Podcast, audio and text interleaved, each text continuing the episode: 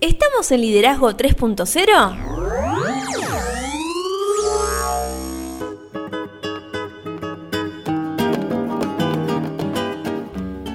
Bienvenidos a Liderazgo 3.0, un espacio que crece día a día y en el que analizamos un tema poco trabajado como es el liderazgo. Quienes conformamos este espacio comprendemos que el liderazgo es un concepto que cambia vidas y lo hacemos con el fin de agregarle valor a cada uno de ustedes, nuestros oyentes. Quienes habla Lorena Gestolz y me acompaña el señor Beto S. ¿Cómo le va? Todo bien, ¿usted, señorita Lorena? Maravillosamente bien. La verdad que estoy muy contento al ver las repercusiones que estamos teniendo en los últimos podcasts. Me parece que estuvo muy interesante cómo planteamos este año. El primer podcast de, de, esta serie Inteligencia Emocional tuvo muchísima repercusión. Así es. Pero ¿qué te parece si arrancamos recordando las redes. Por supuesto, ¿dónde nos pueden encontrar? Nos pueden encontrar en Instagram, estamos como Liderazgo 3-0, Facebook 3.0 Liderazgo, YouTube Liderazgo 3.0 y nuestra web es www.liderazgo30.com.ar.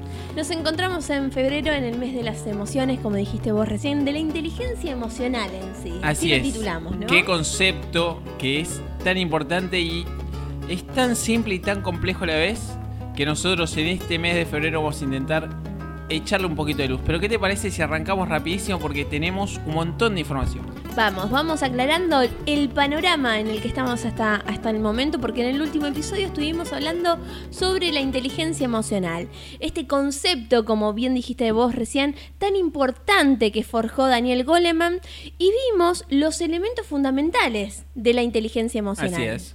Hoy vamos a seguir avanzando en este caminito, en este análisis en cuanto a la inteligencia emocional. Para comprender mejor todo esto, vamos a comenzar a hablar acerca de lo que es la inteligencia y por el otro lado de lo que son las emociones. Así es, podemos decir que vamos a agarrar ese concepto de inteligencia emocional y lo vamos a desmembrar, vamos a estudiarlo por separado. Se me viene a la mente que podemos decirle, ya podemos decirle a nuestros oyentes, estén atentos esta semana. Bien, Sabemos que el segundo miércoles de cada mes en Liderazgo 3.0 pasa algo. Quizás este segundo miércoles de febrero no sea la excepción. Quedamos ahí esperando qué sucede este, esta semana. Así es, estemos atentos. Pero ¿qué te parece si arrancamos explicando ¿Qué es la inteligencia según la Real Academia Española? Antes de ir netamente a la definición a partir de la Real Academia, vale destacar, como bien dijiste vos, son términos que aún siguen en constante estudio. Totalmente. Porque no, no es una ciencia exacta, digamos. Y bueno, recordemos que Daniel Goleman em, forjó este concepto recién en el año 1995 y es contemporáneo de nosotros. No es que estamos hablando de cosas de hace 100 años y ya está, hay un montón de estudios. Hay cosas que se siguen trabajando en el día a día y también es muy complejo porque las emociones son muy personales también. Así es, es, muy personal y hay mucha gente que está en contradicción acerca de algunos, de algunos términos que se, se utilizan para, para definirla y demás, que lo vamos a estar analizando hoy. Así es, pero bueno, arranquemos. Arranquemos a definir la inteligencia según la Real Academia. Es la capacidad de entender o comprender, la capacidad de resolver problemas el conocimiento, comprensión o acto de entender. Así lo define. Es muy compleja esta definición, pero podemos entender entonces a la inteligencia como un constructo hipotético es decir, un concepto, como igual que el de inteligencia emocional también es un concepto. Así es, pero sabes que los conceptos son unidades elementales del lenguaje que se utilizan para nombrar, describir y clasificar habilidades y capacidades que no tienen propiedades concretas como las cosas. Digamos. Así es, o sea, la inteligencia no es algo que se puede ver y tocar, pero es algo que está recontra comprobado que existe. Y sobre esto, ¿por qué no nos vamos un poquito atrás? Y vamos a ver qué decía Platón. Platón sobre la inteligencia decía que es como el cochero que lleva las riendas de un carro tirado por caballos que representan la voluntad y la emoción.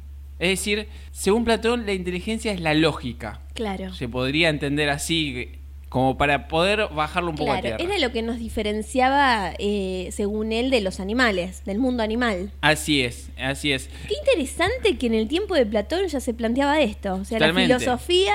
Ya se hablaba de inteligencia desde esa época. Claro, y pasaron tantos años como para poder tener una interpretación como la que hizo Daniel Goleman. A mí me gustaría saber si. Eh, la pregunta que se me surge que podríamos ver si alguien nos la puede responder. ¿La inteligencia emocional es la evolución de la inteligencia? Muy interesante. Yo plantearía de que si por ahí en toda época se habló de emociones. También, también. O Quizás estaban reprimidas. Me parece que con la inteligencia pasa algo parecido con el liderazgo que a través del, fue ah, cambiando a través del tiempo. Claro. Y se fue entendiendo diferentes cosas. De hecho, en 1938, Louis Thurston, que fue un psicólogo estadounidense, declaró que existen siete habilidades mentales, habilidades mentales, distintas que al integrarse conforman la inteligencia. Es decir, para él era un círculo que Sí. estaban metidas estas siete habilidades que ¿Y cuáles son? la habilidad espacial, la rapidez perceptual, es decir, cómo percibís tu entorno, Claro. la habilidad numérica, el significado verbal, la memoria, la fluidez verbal, es decir, la comunicación Claro. y el razonamiento. Muy interesante esto. Muy interesante y tiempos en, en donde se analizaban muchas enfermedades neuronales, digamos que hoy sabemos que, que son a partir de, de- de las neuronas esas, esas enfermedades y se las desconocía, por eso me, me llama la atención. Rapidez, eh, habilidad numérica, es, es también Fluidez. fluidez, es interpretarlo en el ¿Cómo lo tiempo, dice, no? Fluidez. Hay que analizar cómo lo plantea. Y sabes que Thurston establece que todas las personas poseemos esas habilidades. Es como nos- cuando nosotros decimos que todos somos líderes. Claro. Se me viene eso a la cabeza, de cual nosotros decimos que el liderazgo es una habilidad, entonces podría ser una habilidad de inteligencia también, tranquilamente. Y dice que cada uno de nosotros es más apto en algunas de ellas y más torpe en otras. Y a partir de esa co- combinación, cada individuo posee una inteligencia particular. Entonces, avanzando un poquito más para más acá, más, más cerca de nosotros, Sí. entre 1986 y 2002, Robert Stenberg, que Stenberg es uno de los que de los que estuvo mm, tuvo mucha influencia en el trabajo de Goleman, Sí, eh, desarrolló la teoría triárquica en la que la inteligencia es la suma de tres habilidades básicas. ¿Te las acordás? sí. La primera es la inteligencia analítica. Qué importante está. ¿eh?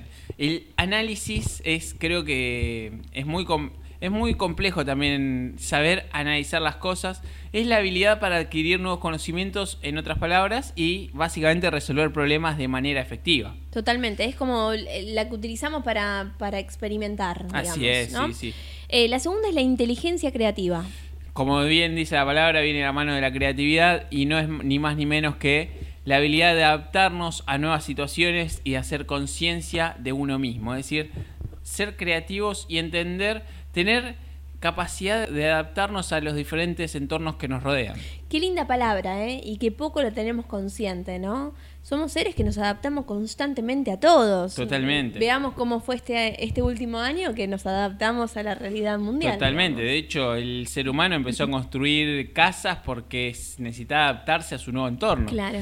La tercera es la inteligencia práctica. Esto ni más ni menos que es la habilidad para seleccionar los contextos en los que somos capaces de sobresalir y modelar el ambiente con el fin de adecuarlo a nuestras cualidades.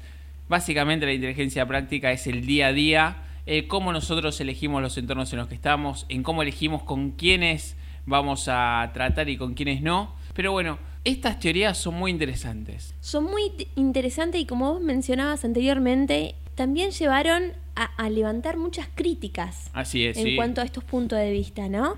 Esto también pasa semanalmente porque claramente levant- cuando vos tocas temas sensibles que son muy poco estudiados, claramente vas a encontrar críticas. Claro. Es como a nosotros nos pasa. Eh, hay algunos seguidores en Instagram que, que alguna vez nos han puesto en alguno de nuestros posteos, para nosotros un líder es solo aquel que nace. Claramente un líder es... eh, yo no conozco a ningún líder que no haya Claro. nacido. Sí, sí, totalmente. Pero nosotros estamos viendo el concepto de liderazgo desde un punto de vista distinto. No, no quiero decir que esté equivocado la otra persona, pero distinto en el cual nosotros creemos en el que nada está perdido y que el liderazgo se puede hacer y que todos somos líderes y todos podemos ser grandes líderes. Totalmente, comparto lo que, lo que dijiste recién. Pero bueno, como analizamos recién, existen diferentes críticas y vamos a traer alguna de ellas hoy acá. Dale. Para poder analizarlo, para poder comentarlas que, que se tienen... Me gusta, es como los mitos de liderazgo. Claro, pero son de inteligencia, en conceptos de inteligencia, ¿no? ¿Esto por qué? ¿Por qué surgen estas críticas? Porque si bien hay estudios, los estudios a veces no fueron formales. Claro. Entonces, al no existir ese formalismo, se crea todo este mundo mítico que, que dijimos. El primero es que en algunas ocasiones se puede decir que la inteligencia no se puede medir. Creo que mm, podemos estar de acuerdo con esto. O, o no. También yo creo que es, son todas muy complejas, como para decir sí o no, blanco o negro. Estamos caminando por una línea muy finita y te diría que la expresión de la inteligencia de un mismo individuo presenta variaciones significativas, mismas que, se, que están relacionadas con el estado de ánimo, el contexto en el que debemos poner a prueba determinadas habilidades. A ver, Claro. a todos nos ha pasado. Quizás nosotros ya tenemos ciertas facilidades para hablar de liderazgo, pero hay veces que alguna cuestión emocional no nos permite dar el máximo quizás en algún podcast grabado, no sé, un ejemplo que se me puede venir. Claro. Eh, y acá es donde al, al concepto de inteligencia le empezó a meter ese concepto de emociones lentamente. Y te diría que la persona y el método que mide dichas expresiones y sobre todo la voluntad y la emoción existente en el momento específico en que se pretende medir el nivel de inteligencia es lo que nos va a decir que no se puede medir. Porque, ¿qué? Algunos días somos más inteligentes y otros días menos. Claro. Y haciendo referencia a lo que vos mencionabas, a hablar de la inteligencia como una habilidad, todas las habilidades las podemos seguir perfeccionando. Totalmente. La podemos seguir cultivando. Entonces está en cada uno de nosotros sacar eh, eh, lo máximo de nuestra inteligencia. Y lógicamente, como vos mencionabas recién, vamos a ser más hábiles en algunas áreas y menos hábiles en otras. Totalmente. Pero bueno, es por la construcción nuestra, ¿no? El segundo mito podríamos decir que es el que hace referencia a que la inteligencia no se puede evaluar. Este es el famoso cociente intelectual, ¿no? Claro. Yo te- mucha gente te puede decir que esta no es una medida válida y sin embargo actualmente nos encontramos con clasificaciones de la inteligencia que te etiquetan. Y esto lo que va a hacer es, eh, yo creo que genera juicios de valor que muchas veces no, no estamos de acuerdo con esos juicios de valores. Sí, totalmente. Los juicios de valor también vienen a partir de los diferentes estudios y de la contextualización de esos estudios. Así es. De hecho, se me viene a la mente la escala de Binet, que todavía es utilizada de manera frecuente y establece criterios como que si tenés un coeficiente intelectual menor a 50 sos un idiota, o si estás entre 92 y 110 sos una persona normal, Claro. o si tenés un coeficiente superior a más de 151 sos genial, o sea, como que Sí, sí, manejás superlativo, el mundo. digamos. Exactamente. Sí, sí, sí, sí. Pero bueno, esas son las etiquetas que, por suerte, los estudios modernos van derribando, ¿no? Así es, derribando mitos, podríamos Exacto, decir. totalmente. Pero ¿qué te parece si comenzamos a hablar acerca de la emoción y qué tan ligada viene la emoción con la motivación? Dale, me, me encanta eso porque la motivación también es algo que eh, es algo realmente complejo. Muy complejo, pero bueno, podemos arrancar diciendo que en los seres humanos la emoción y la motivación están integrados. Son dos caras, podríamos decir, de la misma moneda. ¿Cómo lo, lo planteas, no? Dos caras de la misma moneda, o sea, que no están, o sea, o tenemos una o tenemos la otra. Claro. Y si fuéramos solamente seres racionales no tendríamos las suficientes herramientas de adaptación al medio ambiente y mucho menos las necesarias para la solución de problemas y toma de decisiones. Qué importante la toma de decisiones. Así es, podríamos decir que también estos procesos tienen un valor muy importante para nuestra supervivencia que fue evolucionando a lo largo de muchísimas generaciones hasta desarrollar mecanismos en el sistema nervioso central. Estamos hablando del cerebro net, Sí, neto, ¿eh? sí, Nos metimos sí. a la cabeza. ¿Esto para qué? Para desarrollar tendencias innatas y automáticas. ¿Qué, importante, ¿Qué importancia está empezando a tomar en este momento del podcast la neurociencia, no? Uf, muchísimo. Y te diría que Dylan Evans, que fue un académico británico, sostuvo que un ser que careciera de emociones no solo sería menos inteligente, sino que también sería menos racional, ya que la emoción guía nuestras decisiones instante tras instante. Esto claramente es simplemente parar un segundo y analizarlo. Sí. Y trabajando mano a mano con la mente racional y capacitando o incapacitando al pensamiento mismo. Como cuando o nos quedamos helados, no sabemos cómo reaccionar. Sí, sí, en cada instante nuestra, nuestras emociones van forjando nuestro accionar. Así es. Pero ya que me dijiste, vamos a hablar de emociones y motivación. ¿Tenés eh, a mano la definición de emoción según la RAE? Así es, lo define como la alteración del ánimo intensa y pasajera, agradable o penosa, que va acompañada de cierta conmoción somática. También lo define como el interés, generalmente expectante, con que se participa en algo que está ocurriendo en este momento. Lo que me llama la atención de esto que mencionás es esa dualidad. Agradable o penosa. Entonces las emociones abarcan tanto lo bueno como lo malo. Sí, y a veces vos sabés que reconocemos más las negativas que las positivas. Sí, eso. Lo que pasa es que nosotros estamos seteados para en- ver en qué fallamos. y- Claro. Y, es muy complejo para nosotros eh, ver cuáles son nuestras fortalezas. De hecho, cuando te invito a que hagas lo siguiente, agarrá una amiga cualquiera Sí, y en una, cuando se junten, cuando el COVID te deje de compartir, no sé, un vaso de agua cada una sin compartir el vaso, sí. ponerle en la mesa el FODA y que lo haga. Interesante. Invi- invitala a que lo haga sin que ella sepa que vos la vas a invitar a hacerlo. Y en el momento explicarle, acá ponen estas fortalezas, acá Claro. oportunidades. Y te vas a encontrar con que las personas hacen una super lista de debilidades Claro, y muchas veces la de fortaleza queda vacía. Ni siquiera que te ponen una fortaleza, queda vacía. claro. Y a veces habría que, que analizar si esas debilidades no son más fortalezas que Totalmente. debilidades, ¿no? Y también hay, por ahí dicen que esto también juega el ego. O sea, uno tiene miedo de sí. pecar de egocéntrico, entonces no tengo fortalezas. Claro. Pero una cosa es ser consciente de lo que uno puede hacer y otra cosa es el egocentrismo. Son dos cosas Sí, distintas. sí, sí, totalmente. Y desde esto, las emociones para Rafael Vizquerra, que era investigador eh, en educación emocional, Sí, en el 2000 señalaba que las emociones son reacciones a las informaciones o conocimientos que recibimos en nuestras relaciones con el entorno y la intensidad de la reacción está en función de las evaluaciones subjetivas que realizamos sobre cómo la información recibida va a afectar nuestro bienestar. Es decir, si nos sentimos amenazados o no, en claro. otras palabras. Es, es lo que se nos presenta, ¿no? A través de nuestros sentidos. Es tan importante esto de qué percibimos a través de los ojos, de lo que escuchamos, de lo que tocamos, ¿no? Totalmente. ¿Cómo recibimos eso? Y, y también me parece que es muy importante que entendamos cuántas decisiones tomamos sin tener el panorama completo. Sí, y qué importante reconocer esas cosas, ¿no? Que, que, que nos produce, no sé, el tono de voz de una persona o la utilización de un término y demás. ¿Qué tan importante es eso también? Por eso, y te invito a reflexionar Te escucho. con la siguiente frase.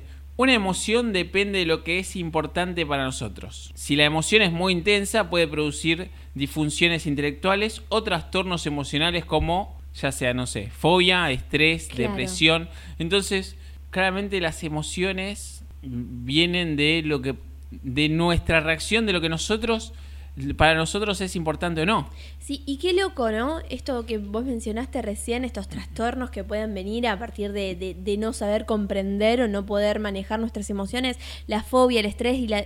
No sé si la fobia, pero el estrés y la depresión es algo como silencioso, como algo que, que lo vas padeciendo de a poco y no te estás dando Y cuenta a hasta veces es tiene. muy agudo. Bueno, estamos en una semana, un fin de semana, una semana compleja. El fin de semana hubo algunas noticias eh, justamente sobre depresión. Sí. Eh, un jugador de fútbol de acá de Argentina, de Mendoza. En realidad él creo que era uruguayo, se decidió quitarse la vida.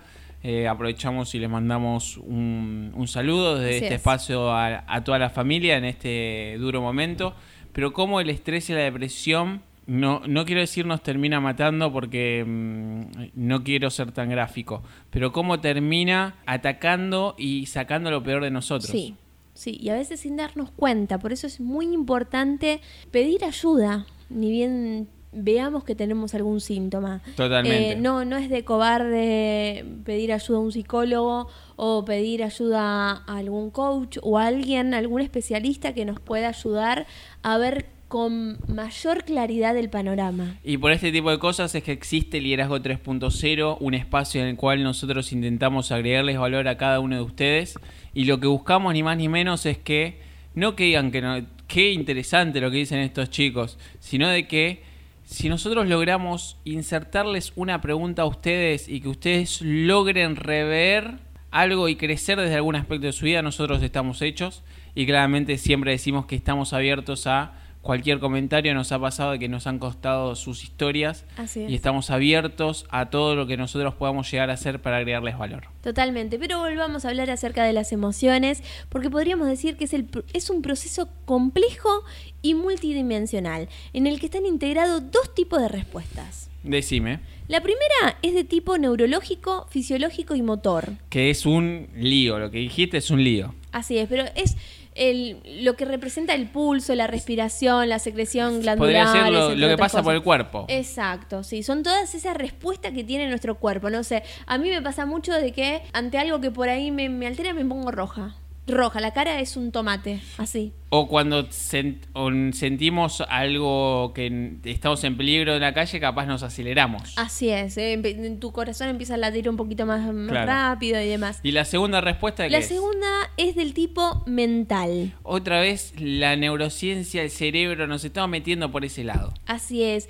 En este momento nos, nos referimos al estado de excitación o perturbación señalados por fuentes sensoriales, es decir, la vista, el tacto y demás, y por lo que lo común, digamos, por un impulso hacia una forma definida de conducta, es decir, la motivación. Y ahí apareció la motivación. Pero qué interesante cómo se va entrelazando todo. Y vimos eh, los elementos de la inteligencia emocional en el episodio pasado. Así es. ¿Por qué no nos metemos en lo que son los elementos de las emociones? Vamos a hablar acerca de cómo se construyen estas emociones y cuáles son esos elementos. Dale. Te diría que las emociones se constituyen mediante la reunión de los siguientes eh, elementos. Lo primero que tenemos que saber es que es una situación o estímulo Claro. que sí. reúne ciertas características o cierto potencial para generar tal emoción. Claro, esto que decíamos recién, no sé, no yo le tengo, no sé si fobia, pero sí me da como un poquito de, de- de- de miedo los perros muy grandes.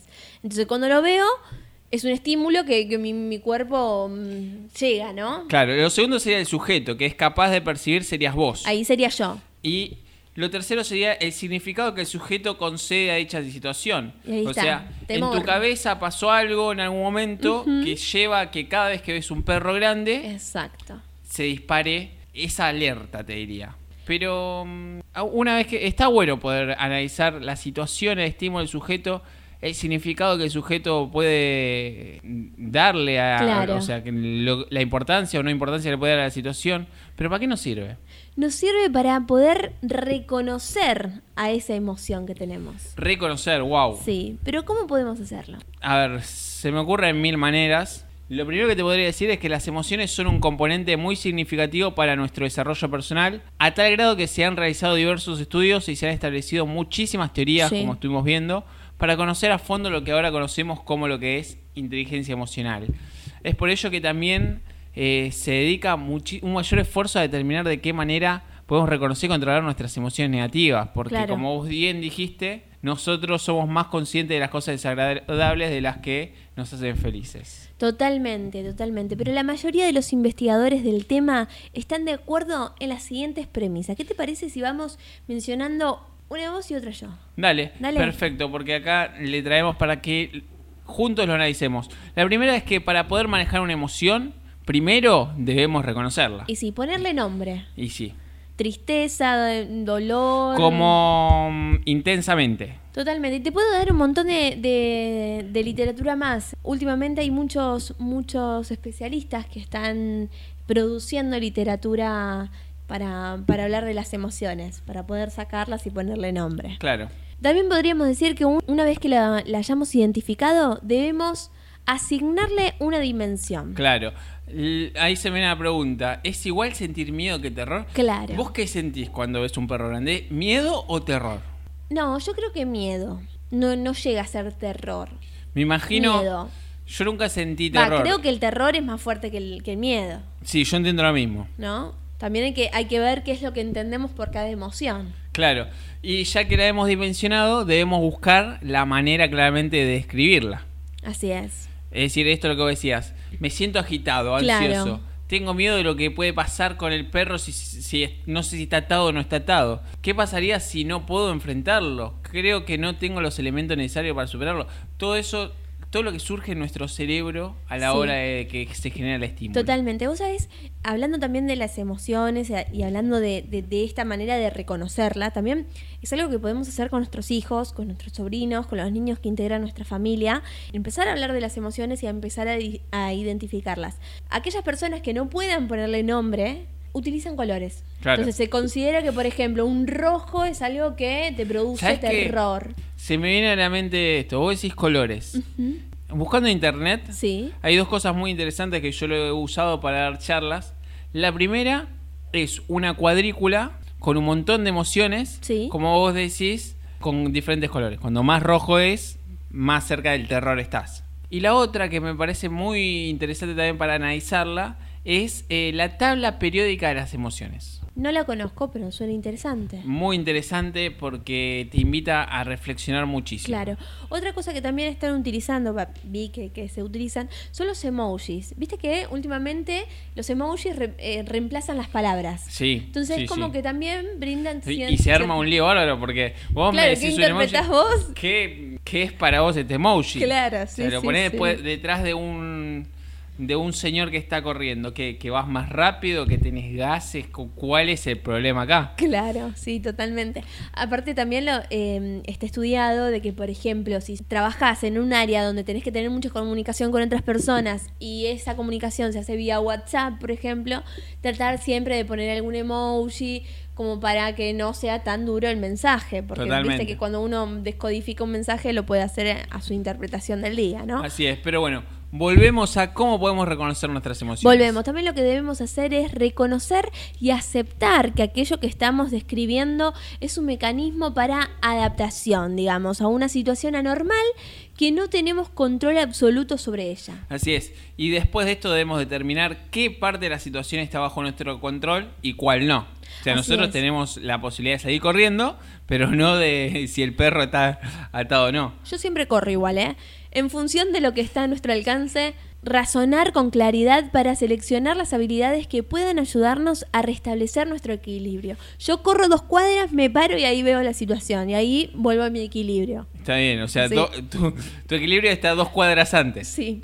Y as- y una otra cosa que tenemos que hacer es aceptar que lo que no está bajo nuestro control seguirá estando. Claro. Porque va a seguir siendo parte de- del mundo. No es que el perro va a desaparecer, No. va a seguir estando ahí. Si vos volvés a caminar a dos cuadras, te lo vas a volver Sí, a cruzar. siempre. Esto quiere decir que tratemos de encontrar aquello que podemos aprender de esta experiencia. También debemos identificar cuáles son nuestros bloqueos, ya sean culturales o aprendidos en el seno familiar y tratar de superarlos. Qué importante esto, ¿no? Sí, y esto viene muy ligado también a lo que nos pasa en la calle, ¿no? A veces nos encontramos con cosas que no estamos acostumbrados y cómo nos llega, ¿no? Así es. Y acá me parece que está la frase más interesante de todo el podcast. Aceptar que el pasado no se puede cambiar, que el futuro es una ilusión y que solo el presente es real. Divina, divina esa frase. Y cuánta verdad, cuánta razón que tiene. Por un minuto me fui a, a bibliografía literaria de Calderón de la Barca, La vida de sueño, que utiliza Interesantísimo Sí, eso. ¿eh? sí, muy, muy. También debemos hacer conciencia de que el pensamiento es tan poderoso que podemos ex- exagerar en las dimensiones de la situación, haciéndola mayor de lo que es o restando la importancia. Esto también, cómo, qué importante que es nuestro cerebro a la hora de, de ver los estímulos que tenemos alrededor. Claro, yo una vez vi un gatito y para mí era un león. O sea que vos le, tu mente le dio como un tamaño 20 veces mayor al gato. sí, sí, sí, ya me devoraba el gatito. No te, te comió. ¿Y No. cómo hiciste para zafar de No, fue de muy divertido. En otro, en otro episodio, si quieres, se lo cuento. Perfecto. En el próximo episodio vamos a hablar sobre las emociones, ahí vamos a hablar del gatito y del perro. Que claramente hay un patrón ahí con las Claro, sí, mascotas. Sí, las mascotas fueron. También hay que decir que es muy importante trabajar en el control de la emoción. De otra manera, esta no va a desaparecer. Al contrario, entre mayor sea su intensidad, más difícil va a ser manejarla. Así es. Y si logras identificar que se puede resolver la situación, debes actuar. Si no se puede resolver, debes acep- aceptar y aprender. Así es, y aceptar las emociones como parte de nuestra naturaleza también es muy, muy importante. Y nunca debes olvidar que las emociones nos ayudan a crecer y a ser mejores personas si encontramos y aplicamos los diversos métodos para modularlas. Así es, porque aceptar, reconocer y tener presente que las emociones no se disuelven si dejamos de sentir o nos mantenemos ocupados, también es parte de cómo podemos manejar nuestras emociones y debemos enfrentarlas y superarlas. Así es. ¿Qué episodio? Escucho otra vez eh, que nos está yendo otro episodio. Otro episodio más. Un Impresionante. lujo. La verdad que, que muy... Es muy agradable compartir este espacio con usted y con todas las personas que... Lo que mismo siguen. digo, es muy agradable compartir espacio conmigo. Comentario del episodio. Me voy con más preguntas que respuestas como siempre. ¿Qué se viene en el próximo episodio? En el próximo episodio vamos a hablar de dos puertas que abrimos hoy. Emociones y motivación. Me encanta. ¿Y por dónde nos pueden encontrar? Estamos en las redes sociales, estamos en Instagram con liderazgo 3-0, Facebook 3.0 liderazgo, nuestro canal de YouTube es liderazgo 3.0. Vayan, suscríbanse, activen la campanita, este miércoles pueden ya tener novedades. Y nuestra web es www.liderazgo30.com.ar. Y si les gustó el podcast, compártanlo para que puedan seguir agregando valor a más personas. Y nos vamos, nos vamos sin antes a decirles que tengan un excelente lunes y una mejor semana. Así es.